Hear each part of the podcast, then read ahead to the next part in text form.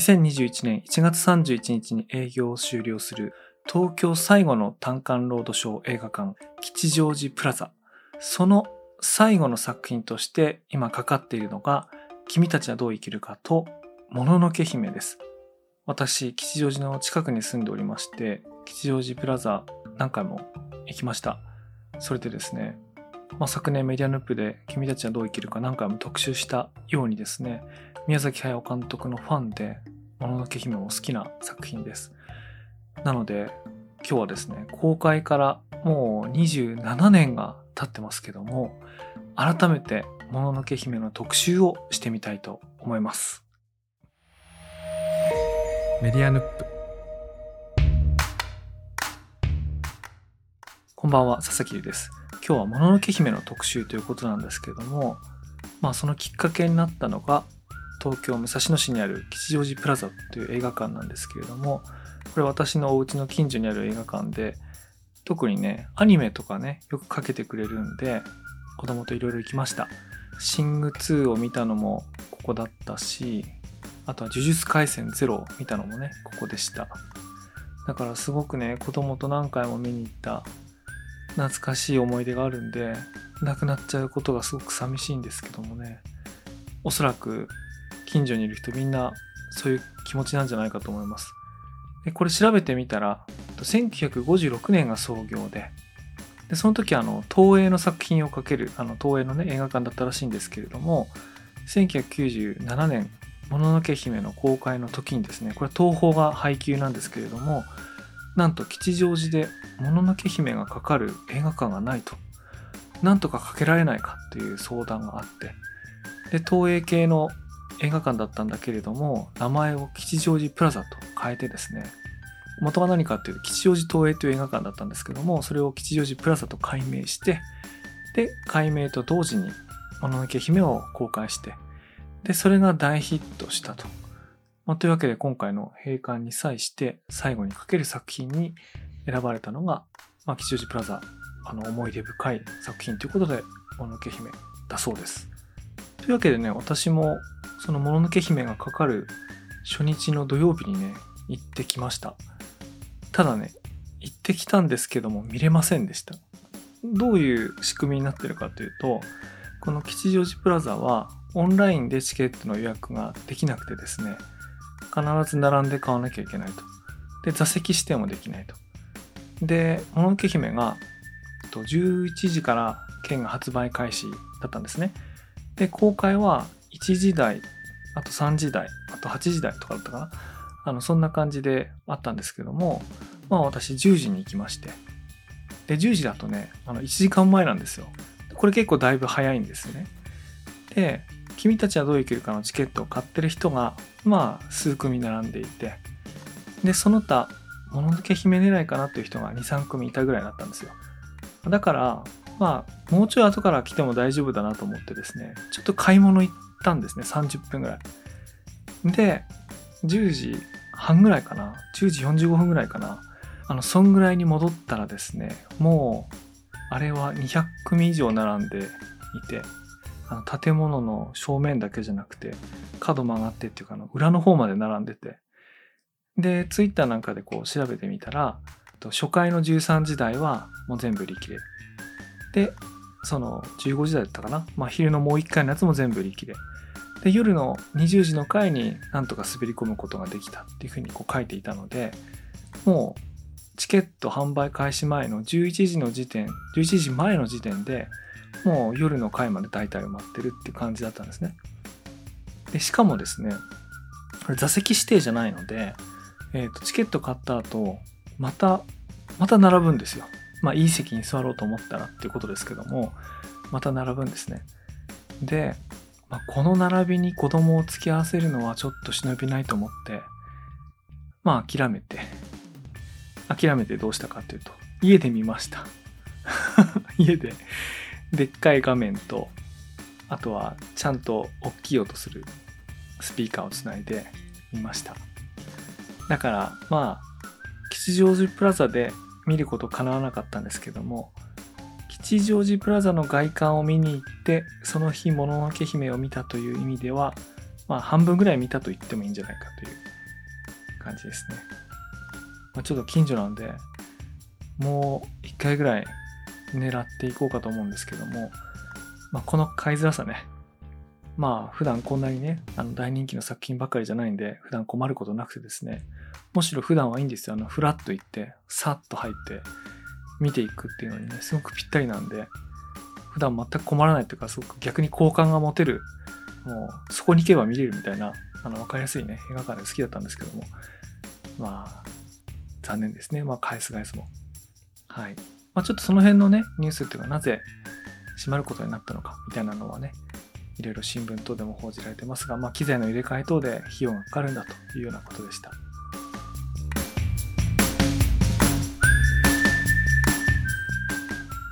というわけで、もののけ姫なんですが、好きな作品だなっていう印象は持っていながらですね、これ見返したのはいつぶりだろうか。多分頭から最後まで通してみたのは23年ぶりとかだと思います。私今43歳なので、20歳とかなんかそのぐらいの時が最後だと思います。金曜ロードショーとかでね、やることありますけど、私 CM で中断されるのが好きじゃないんで、だいたいああいうの見ないんですよね。ただ、チラッと見かけて、あ、いいシーンだなと思って見ることはあるんで、ちょっと見かけたことはあるけど、頭から通してみたのは本当に久しぶりでした。そしたらね、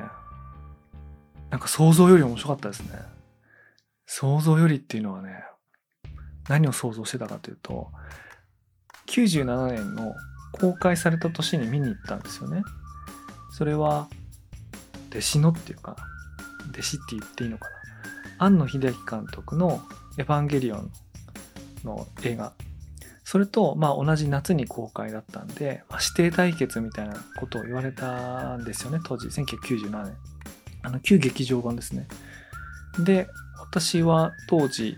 岩手県に住んでいたので、電車で1時間かけて、盛岡市まで行って、1日でエヴァンゲリオンと、もののけ姫、この2本を見てきたんですね。で、あの時はね、エヴァンゲリオンは座れました。ただ、もののけ姫は座れなくて、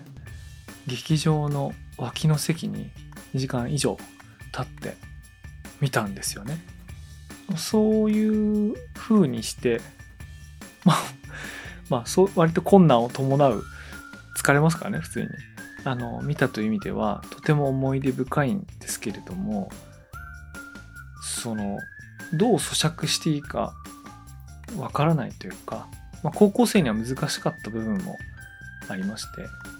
あの、すごい作品だなとは思いました。思ったけど、なんかそれがピタッと心に寄り添う感じで着地したかというと、そんなことはなくて、繰り返し繰り返し何度も見たいなっていうふうには、なんかあんまり思わなかったんですよね。なんかこう見るのに、よし、見るぞみたいな感じで腰を据えないとなかなか見られないような。ね。なんかわかりますでしょ？なんかその他のね、紅の豚とか、崖の上のポニョとかが気楽に見れるのに対して、もののけ姫は結構見るぞと思って見ないと見れないみたいなところがあったんで、まあ、それでなかなか見返さなかったんじゃないかと思うんですけども、ただ時間が経って肩に力の入った宣伝をね、そういうの真に受けなくなって、まあ宣伝っつってももう二十何年も前の話ですから、あの、何気なくフラッと見たらね、まあ何気なくフラットっていうか、まあこれ、プラザの閉館に合わせて見たわけですけどもね、すごい面白かったですね。じゃあどこが面白かったのか。今日はちょっとそんな話をしようと思います。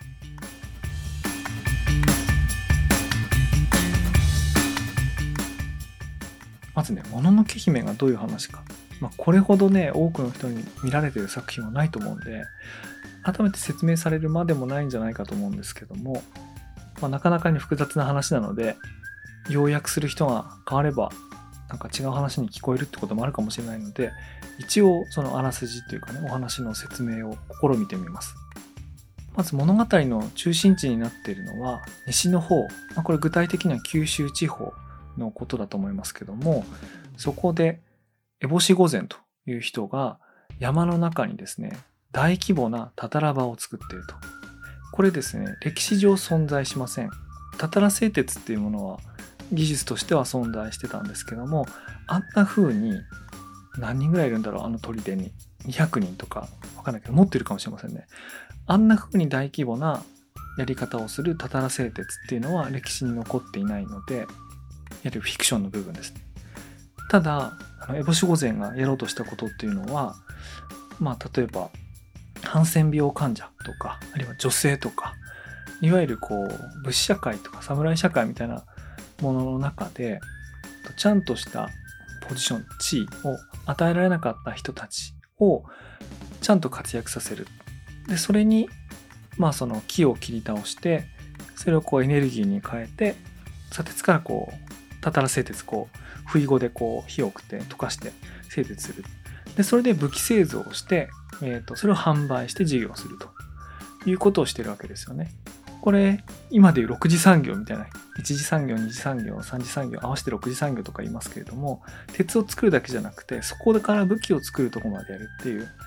ことを大規模に産業化しているっていうことにチャレンジしている、まあ、経営者なんですよね。でそれだけ大量の鉄を溶かすには、まあ、エネルギーとして木を切り倒す必要があると。なもんであの獅子神の森という太古からある森をエネルギー源として切り開いていくってことをしようとしている。まあ、ここはお話の中心地になります。で、その過程でですね、えっ、ー、と、イノシシの神様、名前忘れちゃった、名前ありますけども、それがこう、銃で撃たれて、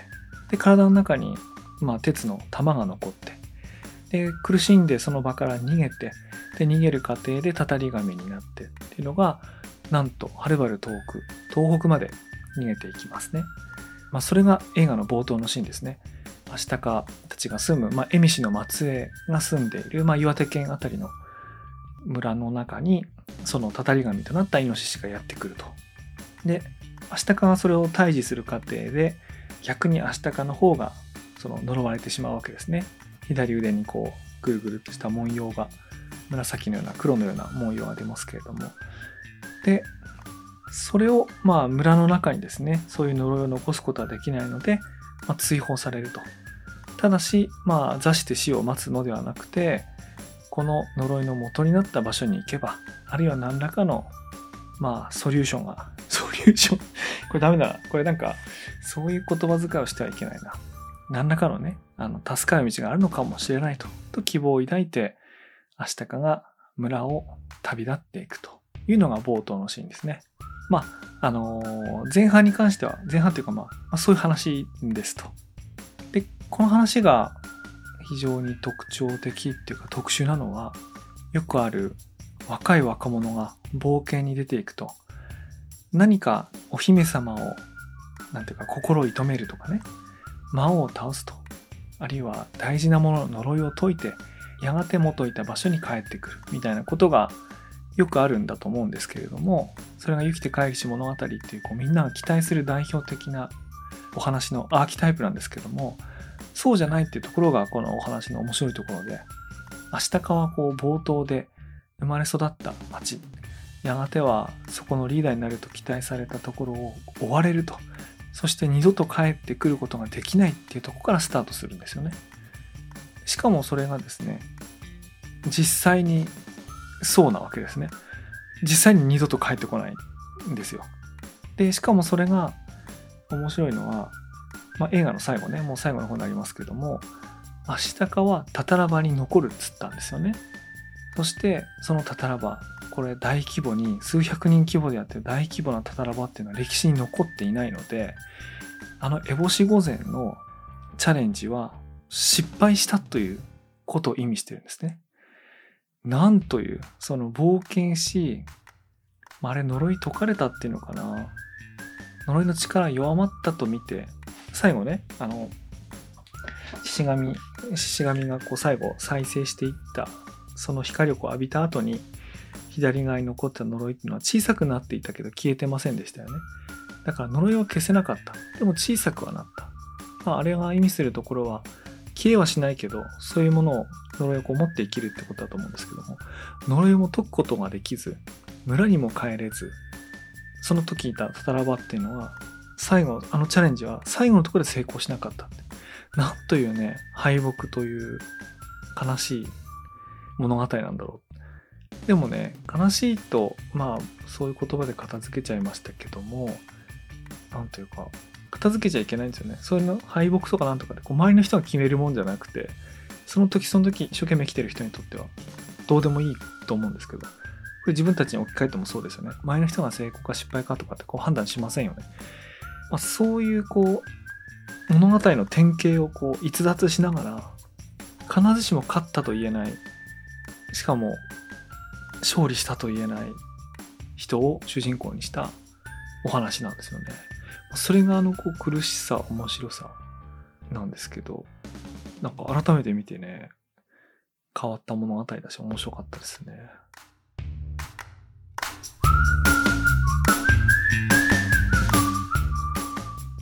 あと今回見ながら心がこうねこうグッと掴まれたポイントがあってあの有名な歌がありますよね「もののけ姫」の皆さんが歌ってるねやつありますよね。これ作詞宮崎駿作曲久石譲なんですけども「もののけ姫」つまり3ね3に会った時のこう明日かの心に浮かんだ言葉もの、まあ、それを歌詞にしたっていう、ね、ことなんですね。皆さんよく知ってる曲だと思うんですけどもちょっと歌詞を読んでみたいと思います。張り詰めた弓の震える鶴よ。月の光にざわめくお前の心。研ぎ澄まされた刃の美しいその切っ先によく似たそなたの横顔。悲しみと怒りに潜む誠の心を知るは森のせい、もののけたちだけ、もののけたちだけ。という歌詞です。はい。これは、なんというか、張り詰めた夢の震える釣りを、なんかすごく緊張した、張り詰めた、こう、切羽詰まった、なんかそういう存在だっていうふうに思うわけですよね。で、研ぎ澄まされた刃の美しい、その切っ先によく似た、その横顔。まあこれ外見のことを言っているようですけども、その心持ちのことも言っているわけですよね。そして悲しみと怒りに潜んでいる本当の心を知る、それを知ってるのは森の生たちだけなんだってことを言っていると。まあ初めてサンと会うのは、顔を挟んで、その銃に撃たれたモロね、大きな白い狼ね、あのモロ。そのモロの、まあ、血を吸い出してるというか、なんとかその鉄の玉を取り出そうとして血を吸ってる。まあ、そういうところをこう見るわけですけども、あそこで会うわけですけども、その後何回かの接触を通して、こういうふうに思ったということなんですよね。で、まあ、これは、なんとか3のキャラクターを表すのに、まあ、ぴったりな歌詞だなというのは、ま、昔から思ってたんですけども、今回見て新たに気づいたこととしては、なんでこれが明日かの心を打ったかというと、これ実は自分と似たところを3の中に発見したからなんだと思うんですよね。その張り詰めた弓の震える鶴、月の光にざわめく心、研ぎ澄まされた刃のように美しい、その切っ先によく似た心。で、悲しみと怒りに潜む誠の心を知る者は誰だみたいなことは、実は明日かの中に起こっていると。まあ、明日かっていうのは自分の内面をこう発露しないキャラクターなので、悲しんでるとか怒ってるってことがよくわからないですけどもそれは悲しんだり怒ったりしてないってことじゃなくてそれは見せてないだけでものすごくその自分が生まれた場所を追われたことも悲しいと思っているし森と人がこうやりたいことがこう衝突してるそこを解決できないことにフラストレーションを抱えてる。でもそれをこう理解してくれる人は誰もいない。みたいな、すごくね、似てる、似てるんですよね。すごく似てるから、心惹かれたっていう、この2人がね、心惹かれたってことだと思うんですけども、それがこの歌を聴いた時に、サンの歌なんだけど、あ、明日かの歌でもあったんだなっていうのをね、聞きながらね、すごく音楽もいいし、映像も良かったんで、あの、そういうことをすごく感じました。まあ、この映画の中には、森の中でも複数の勢力が出てくると。太古から生きているもう何千年も生きてるようなこう体の大きなね狼とかイノシシとかに対してもっと若い世代の、まあ、小さく愚かになったと言われてるようなタイプの、まあ、動物とか妖怪とかあと人間の中にはもっとたくさんの立場があって森を切り開いていくことでその新しい産業を作ってそこで社会からはみ出していた人たちをこう救っていくようなね、まあ、組織とか産業とかを作っていこうとしてる人たちととは既存の侍たちでその利権を取ろうとしている人たちとか、まあなんとかいろいろ出てくるんですけども、その複数の立場を移動しているのって、サンとアシタカだけなんですよね。サンはもともと人間だったけど、動物たちの立場になったり、で、アシタカはもともと、まあ東北の、まあ、ヤマトに滅ぼされたエミシのね、あの、アテルイとかアクロウの末裔として出てくる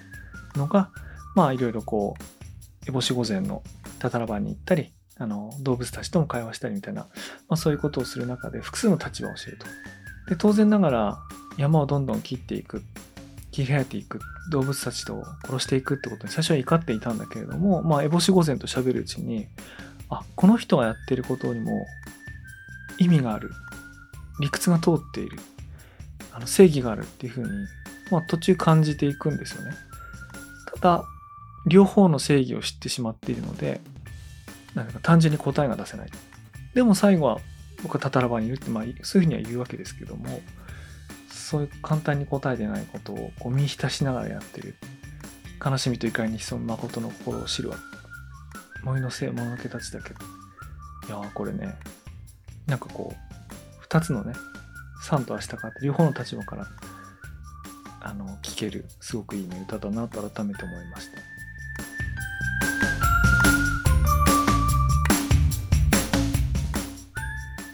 この作品なんですけども私あの二十何年見てないって言ったんですけども実はものすごく影響を受けてることは結構自覚をしてましてこれがねどういう作品だったかというといわゆるファンタジーなんですよねファンタジー作品まあそう言われてまあそうですね、ファンタジーですね。こうあんまり異論ある方いないんじゃないかと思うんですけども、実は、これはもう一言加えるならば、和風ファンタジーなんですよね。実はこの和風ファンタジーっていう言葉が、この作品のチャレンジでもあったと思うんです。普通ファンタジーっていうと、もう西洋風のファンタジーであることが分かりきっているので、西洋風ファンタジーっていちいち言いませんよね。もうファンタジーイコール西洋風のもんだ。っていう風になるわけですよね。えっ、ー、と、ユーラシア大陸の、西側、まあ、ヨーロッパを中心としたところの、まあ、宗教とか歴史とかスピリチュアルなね妖精とかなんとかみたいなそういうものの伝説が、まあ、中世の、まあ、騎士の世界とかねそういうのと混ざり合った結果として何かよく映画や漫画や小説になるような世界観がありますよね。まあ、あれの元を作ったのは誰かっていうと指輪物語を書いた J.R.R. トールキンなわけですけどもそういう人が、まあ、ヨーロッパに伝わるものを、まあ、ある一つの世界観として、まあ、固定化させたわけですよね。でそれがもう今や世界中で楽しまれてるってことなんですけども、ま、実は宮崎駿っていうのはこの作品「四のけ姫」を通じてあのそれに近しいことをやろうとしたわけですよね。あの東アジアに伝わるような宗教歴史あるいは妖精とか妖怪とか精霊みたいなものを使ってそういういろんな立場の人たちがこう入り乱れるこう世界みたいなものを一つのパッケージとしてこうやったと。だからまあこれは、えー、と室町時代の作品なんですけれどもよくある武士とか貴族とかが出てきてなんやかんやするみたいな時代劇にならずに、まあ、せずにですね武士でも貴族でもないいろんな職業の人たちがたくさん出てきてで人間だけではなくて動物で動物もまあ太古の時代から生きてるようなダイヤウルフファンタジーだとダイヤウルフとか言いますけども、まあ、そういうダイヤウルフとかなんかそういうものが出てきたりとかあとは症状ですね。あの猿の妖怪ね。あのそういうのも出てきたりっていうのをこう混ぜこぜにしてあと小玉も出てきますね。あの「もののけ姫」といえば小玉。そういったものを作ってるっていう意味でこうファンタジー世界を作り上げようとしたという意味でほとんど稀な成功例なんじゃないかと思うね。まあ、これがね本当に大成功っていうのはトールキンみたいにその世界観をみんなが真似していったらいいと思うんですけどもまあこれなかなか真似しづらいというのとヨーロッパの作品ほど似たような作品のこう数、まあ、厚みっていうかがねまだ東アジア日本中心としてないんでまだそこまでいけてないですけどもまあ、そういうものを目指してほぼ成功している仕掛けているような作品だと思うんですね。で自分が影響を受けているっていうのはこういう和風ファンタジー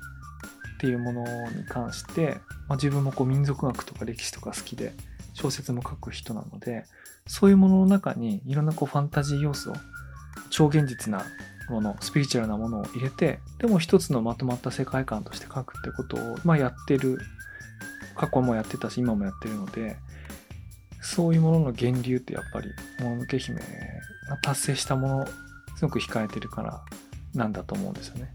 これはね柳田国夫水木しげるも単独ではできてなくてやっぱ宮崎駿がもののけ姫で成し遂げたっていうかトールキみたいなことを日本でもできるよっていうことをね示したっていうねことなんじゃないかと思いますね。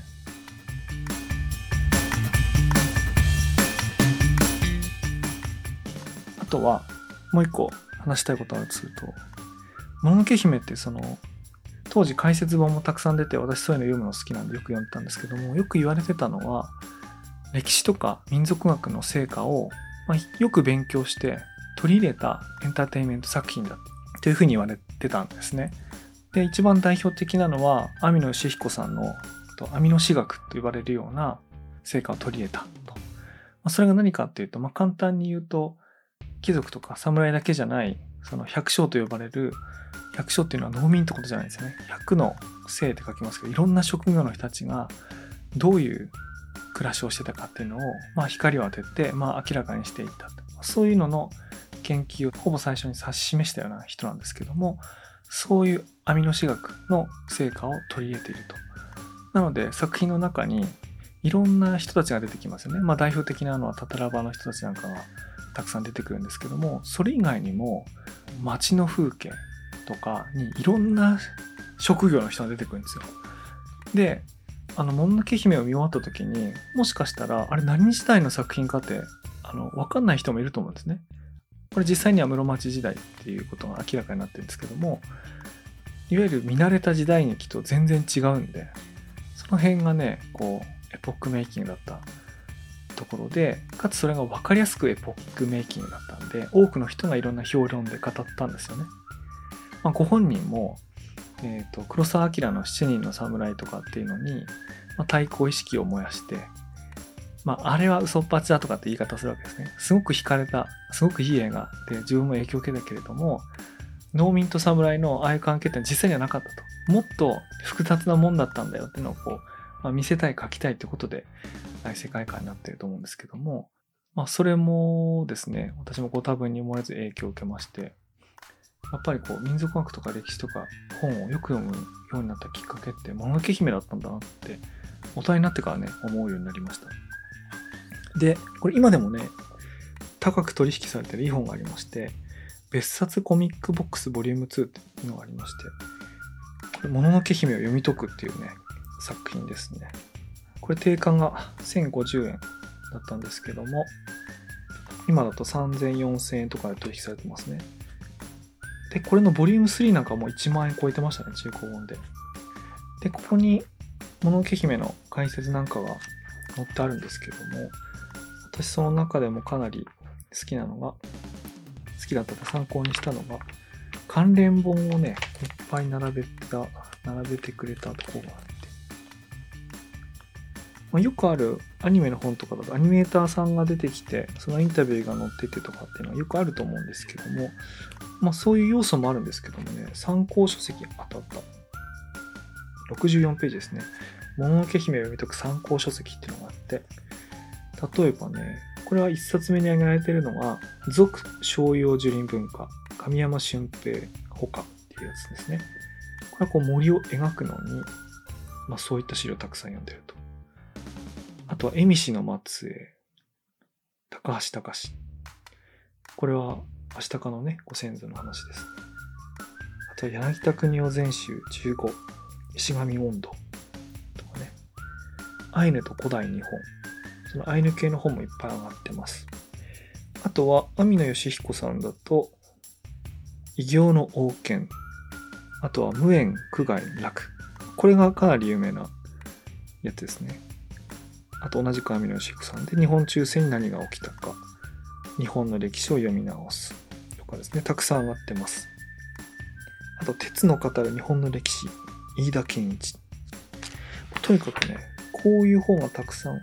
パッと見何冊だ ?4 ページにわたってるんで、40冊以上こう出てるんですよね。あ、柳田国の妖怪短記。これもありますね。これも有名な。谷川健一、神、人間、動物。という感じでですね、もう、ものけ姫読んだ民族学者とかはもう解説したくてしょうがなくなっちゃうみたいな、なんかそんな感じがあるようなんですけども。まあ僕は当時ね、解説できなかった分だけ、まあただのね、高校生でしたから、その後になっていろいろ読むようになりましたね。まあただですね、ここで、この時点か、宮崎さんが97年にその時の研究の成果を取り入れた後、もっともっといろんなことが明らかになっているので、なんかそこで止まってちゃいけないっていうか、もっともっとね、研究とか先に進んでるので、ですが、やっぱりこういう考え方っていうか、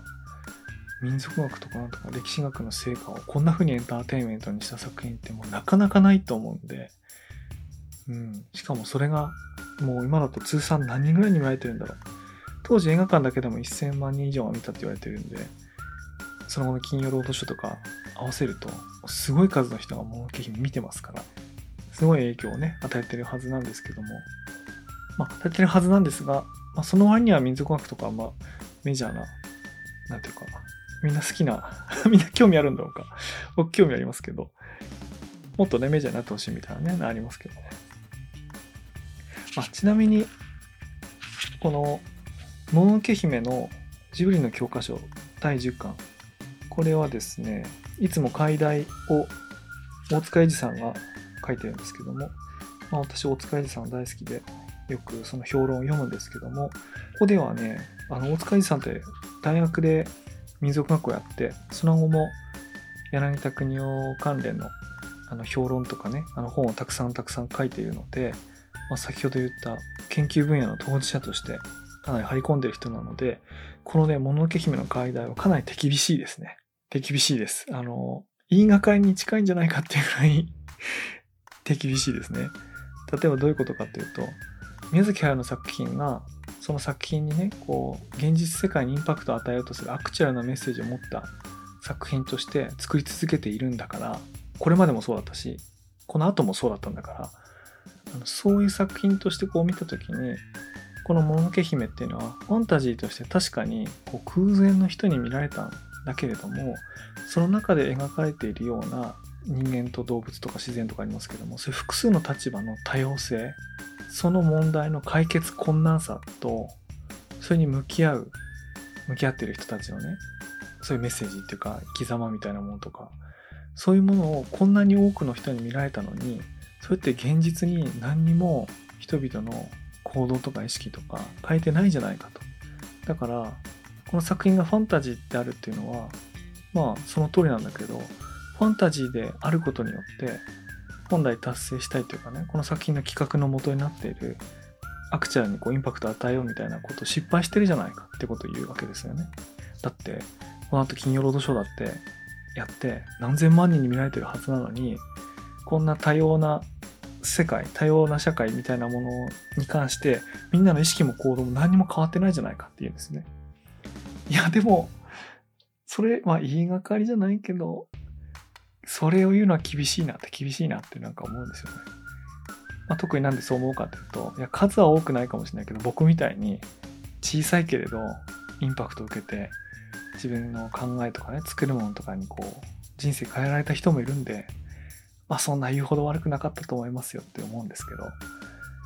まあまあまあまあ、思うんですが、まあそんな評論も呼び起こすような、まあ、魅力のある作品だということですね。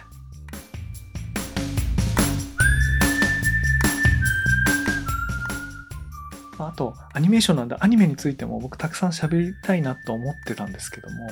でね、見どころ山のようにあると思うんですけど、ただね、これなんだろうね。君たちはどう生きるかを5回も見てしまったこう効果っていうのが、なんかこういうとこに悪い影響が出てまして、もう君たちはどう生きるかと本当に贅沢に素晴らしいアニメーターたちの時間をふんだんに使って作られたものなんで、当時のね、もののけ姫見るとね、なんか物足りないとこちょこちょこあるんですよ。いや、宮崎駿バリバリ現役だったと思いますよ。でもなんかその CG を使った処理あるいは背景との関係みたいなとことか、なんかちょっとしたことなんですけど、君たちはどう生きるかの方がさらにすごかったな、あれに及ばないな、みたいな風にこう、比べて物足りなく思っちゃうことなんですよね。いや、こういうね、こういう風に思っちゃうと楽しみ方がね、貧困、貧弱になっちゃうんで、あの、良くないと思うんですけども、なんかね、5回も見たからね、僕はあれ。それと比べるとっていう感想あったんですけど、ただ、やっぱね、背景アートはすごかったですね。日本の森をあんな風に現実に存在し得ないファンタジーとして描いて完成させてってのはもうほんとすごいと思いました。だから、まあ、吉祥寺プラザね、あの行けなかったんですけども、あ、と1回ぐらいね、チャンス狙っていこうと思うんですが、行くときは僕最前列で、あの背景の絵をね、もう間近で見てこようと思います。もう巨大な美術館の絵画として。ちょっとね、そんな風な楽しみ方をしていきたいと思います。というわけで、何分ぐらいだろう？これ40分ぐらい喋ったのかな？唐突にもののけ姫について語る回でした。あの、吉祥寺プラザ行ける方も行けない方もですね、ぜひこう、もう一回映画をね、見ていただければと思います。私の見どころはですね、あの、メラさんが歌うもののけ姫の歌が流れるシーンなんかがおすすめです。あとはですね、まあ、補足情報としてはですね、久石譲さんがロンドン交響楽団と録音した、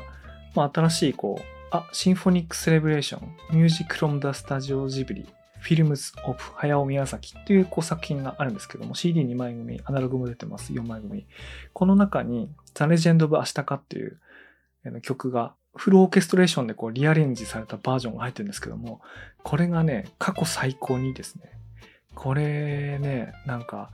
世が世ならというかね、ザ・ラスト・エンペラー、坂本龍一、あれ超えてますね。超えてると言っていいんじゃないかと。こうアジア的旋律と映画的なケレミのあるこうサービス精神たっぷりの贅沢なオーケストレーションがこう合わさっててもう最高ですね。もう最高です。これよかったら、もしね、Spotify とかでこれ聞いてる方は、この後すぐそれ聞いてみてほしいなと思うような録音です。というわけで、メディアヌップ、もののけ姫会でした。メディアヌップではですね、皆様からのお便りを募集しています。あとは去年作ったメディアループの手拭いがめちゃくちゃいい出来なんで、これも引き続き販売してますので、ぜひメディアループのサイトを訪れてみてください。それでは本日これまでです。また次回お会いしましょう。おやすみなさい。